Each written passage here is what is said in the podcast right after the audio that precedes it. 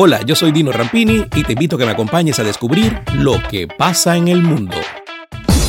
Tras la histórica jornada de mega elecciones que vivió Chile durante este fin de semana, al menos 11 mujeres tendrán que ceder sus escaños que ganaron a hombres debido a la corrección de resultados por sexo para asegurar la paridad en la Convención Constitucional.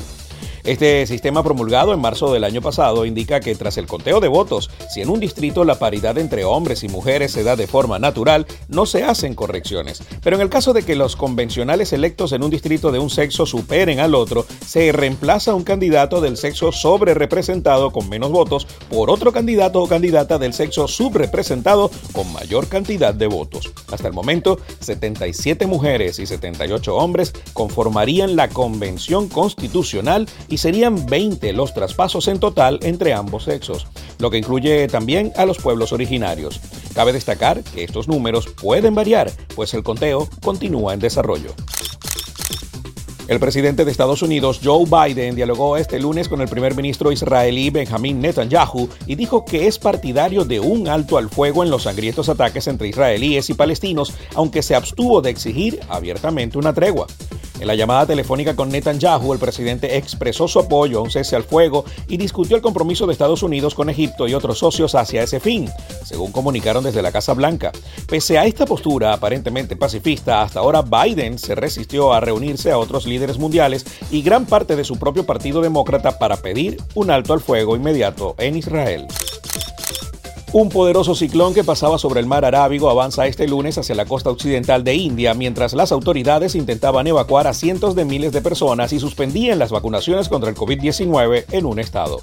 Se espera que el ciclón Tauktae, calificado como extremadamente severo y que ya ha matado a seis personas en el sur de India, toque tierra el lunes por la noche, los expertos advirtieron del riesgo de amplios daños por los fuertes vientos, aguaceros e inundaciones de zonas bajas. En Bombay, capital del estado de Maharashtra, ya se registran inundaciones. Las autoridades cerraron este lunes el aeropuerto durante varias horas y pidieron a la población que permanezca a resguardo luego de haber tenido que evacuar el domingo a 580 enfermos de COVID desde hospitales de campaña a lugares más seguros.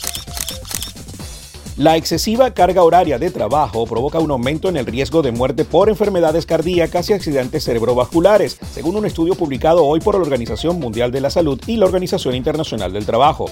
Trabajar 55 horas o más a la semana representa un grave peligro para la salud, subrayó la doctora María Neira, directora de Medio Ambiente, Cambio Climático y Salud de la Organización Mundial de la Salud, quien además añadió que es hora de que todos, gobiernos, empleadores y trabajadores, fielmente reconozcamos que las largas horas de trabajo pueden causar muertes prematuras.